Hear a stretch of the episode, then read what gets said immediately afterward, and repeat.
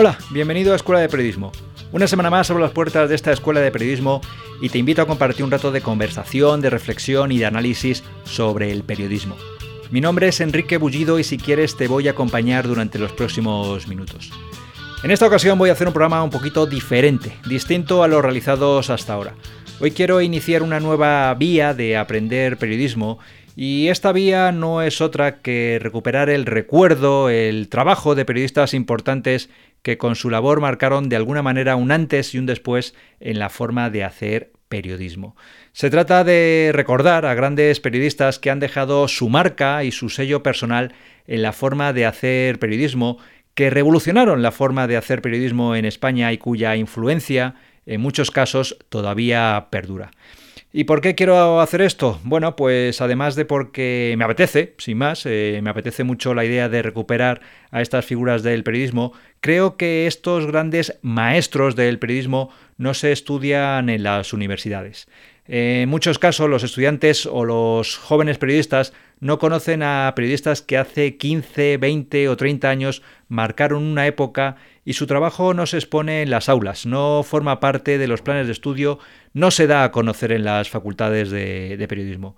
Entonces hoy quiero recordar la figura de un periodista que dejó un sello muy personal en la forma de hacer información y más concretamente de hacer información en las mañanas de la radio.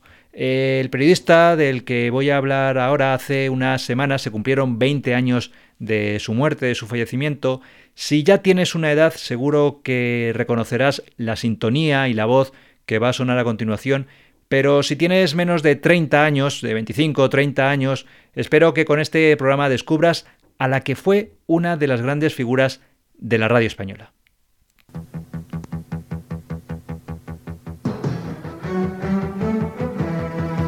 El primero de la mañana.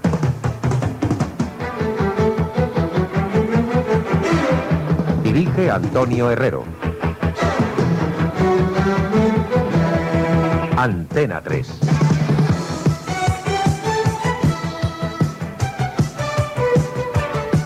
Amigos, muy buenos días y bienvenidos al primero de la mañana en este martes 28 de julio de 1992. Buenos días y bienvenidos por última vez, ya que este programa para mí tiene un significado muy especial. Este fue el último programa de Antonio Herrero en Antena 3 de Radio, una emisora dirigida por Manuel Martín Ferrán y que contaba con José María García como activo principal y que fue comprada por el grupo Prisa para cerrarla. Eh, pero vamos a remontarnos un poquito. ¿Quién fue Antonio Herrero? Eh, ahora se han cumplido, como te decía antes, 20 años de su muerte y la verdad es que es complicado resumir la trayectoria de Antonio Herrero, su persona y su influencia en la radio actual en poco tiempo. Eh, para empezar, algunos datos biográficos. Antonio Herrero Lima nació en 1955, era hijo de Antonio Herrero Losada, que fue fundador y director de la agencia de noticias Europa Press y estudió periodismo en la Universidad de Navarra. Empezó trabajando en periódicos, pero llegó a la radio en Antena 3, haciendo información local y de motor. Antena 3 Radio era una emisora que comenzó de forma muy modesta en 1982, pero que en solo una década se convirtió en la más oída de España por encima de la SER, la COPE o Radio Nacional. ¿Y por qué este éxito? Bueno, hay muchas razones. Eh, mezcla de gente joven y de veteranos, la experimentación, la frescura en nuevos formatos y programas. En esa radio, por ejemplo, estaban Goma Espuma, Carlos Pumares, Jesús Hermida, Miguel Ángel García Juez, José María García, como te decía antes, y Antonio Herrero, a quien le encargan hacer el informativo de la mañana. Y aquí es donde empezó la leyenda o la figura de Antonio Herrero. Antonio Herrero no crea el primero de la mañana, pero sí que, porque ya hubo un presentador anterior, pero sí que es el que lo impulsa. El primero de la mañana se convierte en el informativo más madrugador en ese momento. Ahora parece muy normal que los informativos de la mañana comiencen a las 6 de la mañana. Lo hacen los grandes comunicadores. Pero en los años 80 los programas empezaban a las 9 de la mañana. Iñaki Gabilondo y Luis Dolormo empezaban a las 9 y poco a poco fueron adelantando el horario de comienzo. Primero a las 8 y después ya a las 6 o a las 7 de la mañana. El primero de la mañana no lo inventó Antonio Herrero, como te decía. Durante tres años lo presentó Miguel Ángel Nieto y empezaba a las 7 de la mañana. pero en 1984 tomó las riendas del programa Antonio Herrero y adelantó la hora de inicio, sí, a las 6 de la mañana. Su mérito fue capitalizar, aprovechar una hora virgen en la radio y darle a la información su propio estilo. Pero Antonio Herrero no empezó como una estrella de la información. Lo que ocurre es que Antonio Herrero comenzó a comerles la tostada, si me permite la expresión, a Luis del Olmo y a Iñaki Gabilondo, que eran los grandes comunicadores del momento. Porque el programa de Antonio Herrero se metía en el horario de las grandes estrellas y empieza a arrasar en audiencias. Además del horario, la gran revolución que introdujo Antonio Herrero es hacer una información que yo calificaría básicamente de energética, eh, diferente a lo que había hasta ese momento. No se limitaba a dar las noticias, sino que las comentaba, las vivía, las explicaba, las vendía, las valoraba y no se callaba su opinión, en especial cuando trataba de la política nacional. Se convirtió en un azote crítico sobre los casos de corrupción de la España del momento. Los casos Rumasa, los Guerra, el AVE, Roldán, los GAL, y también creó espacios de opinión, tertulias políticas muy duras. Entre mis colaboradores hay gente de todo color y, condición, hay gente del PSOE, gente de Izquierda Unida, gente que no quiere votar y que es anarco, eh, gente del PP, alguna habrá, pocos, pero sí, de, de todos los colores, pero por encima de todos son periodistas. Pero no solo desarrolló el género de las tertulias en la radio, sino que también lo llevó a la televisión. En Antena 3 Televisión, la primera cadena de televisión privada, presentó La Tarántula, un debate en el que unió a tres grandes personajes de la historia política de España.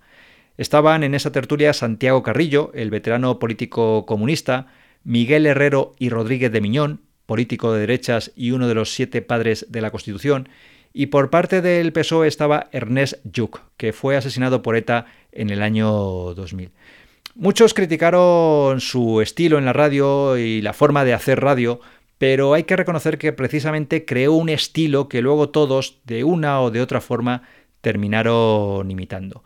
En 1992, el dueño de la SER, Jesús de Polanco, compra Antena 3 Radio para quedarse con sus emisoras y cerrarla. Así explicaba su decisión de marcharse de Antena 3 Radio.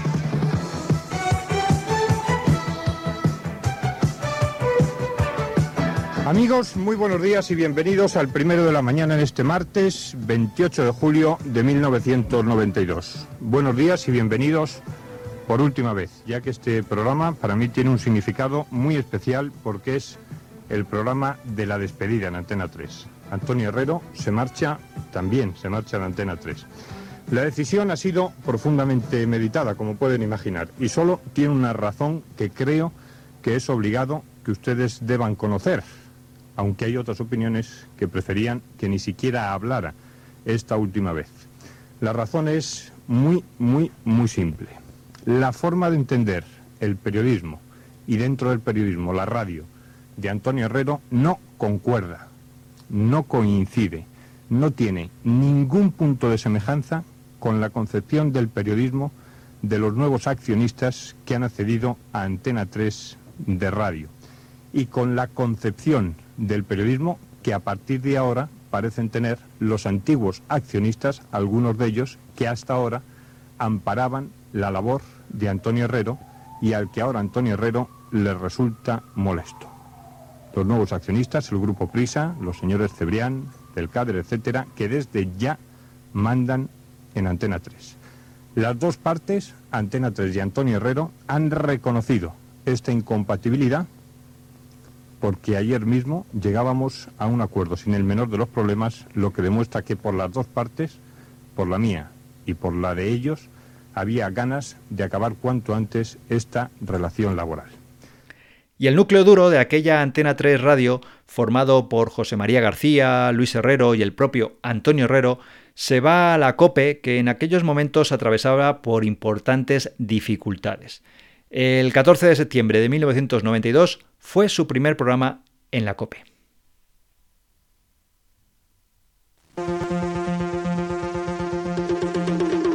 Primera hora. Servicios informativos de la cadena COPE.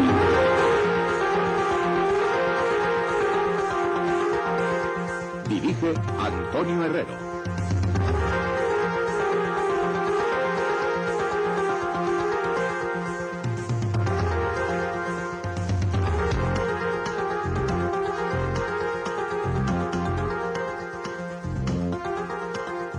Amigos, muy buenos días y bienvenidos a Primera Hora en la cadena COPE. Sin una mirada atrás de rencor ni de recuerdo, con todos los objetivos puestos en mirar hacia adelante y trabajar con un solo objetivo, servirles diariamente, como hemos venido haciendo en otra cadena de emisoras. Ahora, a partir de ahora en la COPE, toda la información del día, con absoluta independencia, con absoluta libertad con absoluto distanciamiento de cualquiera que quisiera intervenir o acercarse al guion de este informativo. A partir de ahora, recuerden, una cita a las 6 de la mañana y miramos hacia donde hay que mirar, hacia adelante. Vamos con las noticias de este lunes 14 de septiembre. Antonio Herrero fue un entrevistador implacable en asuntos de política y de corrupción pero tenía también una asombrosa mano izquierda para tratar con la gente corriente y en momentos difíciles.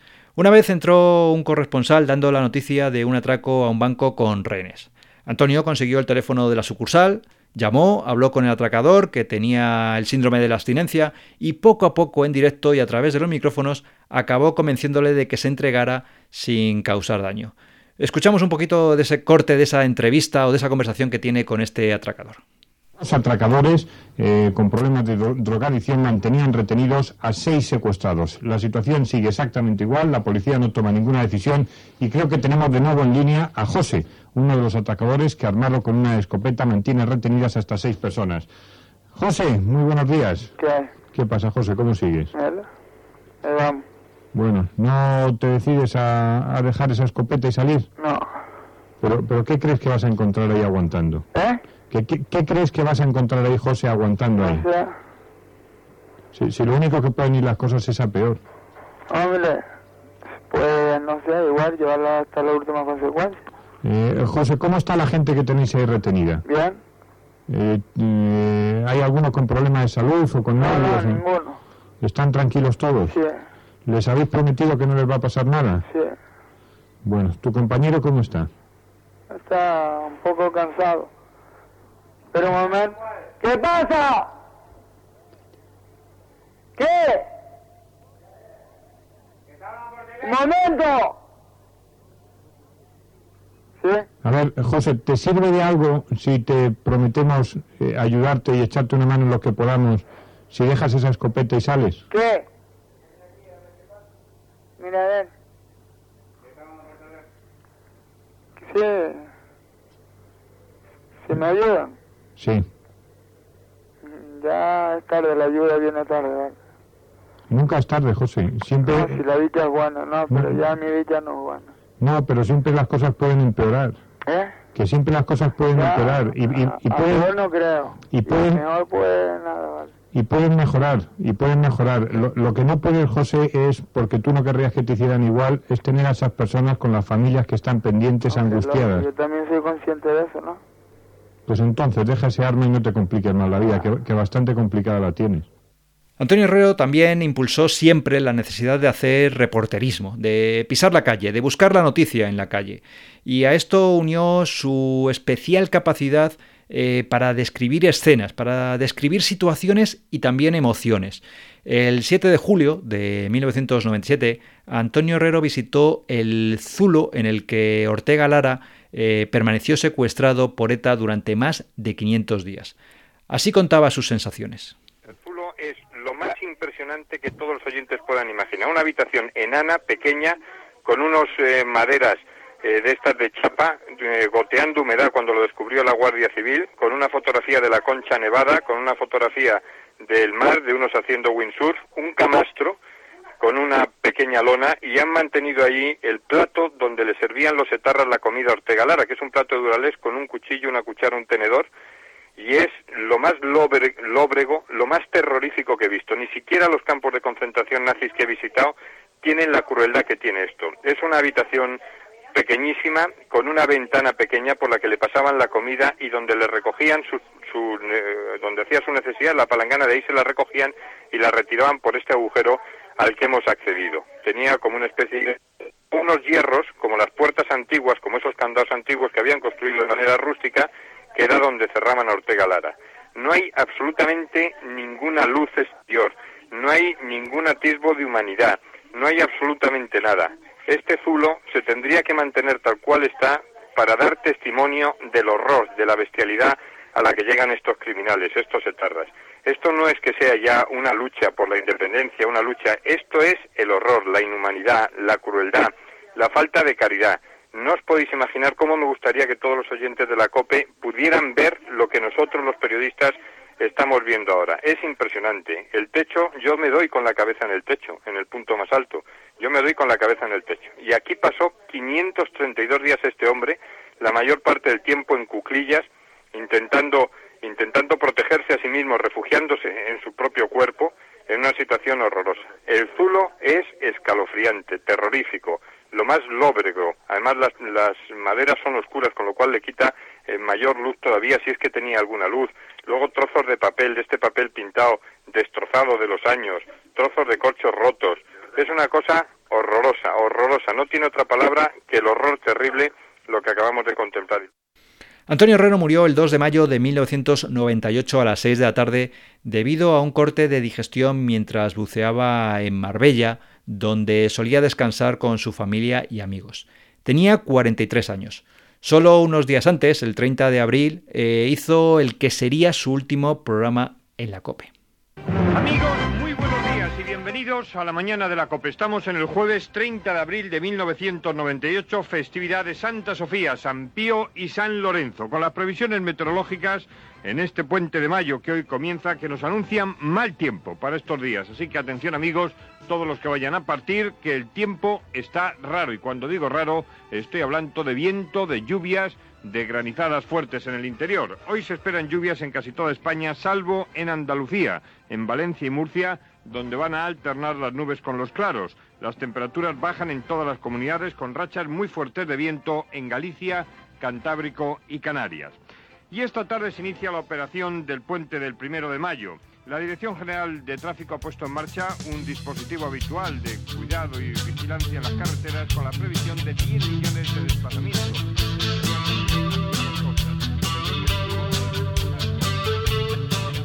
Pues hasta aquí el programa dedicado a recordar la figura de Antonio Herrero. Como te decía al principio, si tienes más de 40 años, estoy seguro que le recordabas y si estás por debajo de esa edad y no le conocías, espero que estos minutos te hayan servido para descubrir a un periodista que revolucionó las mañanas de la radio en España hace más de 20 años. Otro día más te doy las gracias por escucharme estos minutos, te invito a visitar mi web enriquebullido.com, muchas gracias por dedicarme tu tiempo y hasta el próximo programa.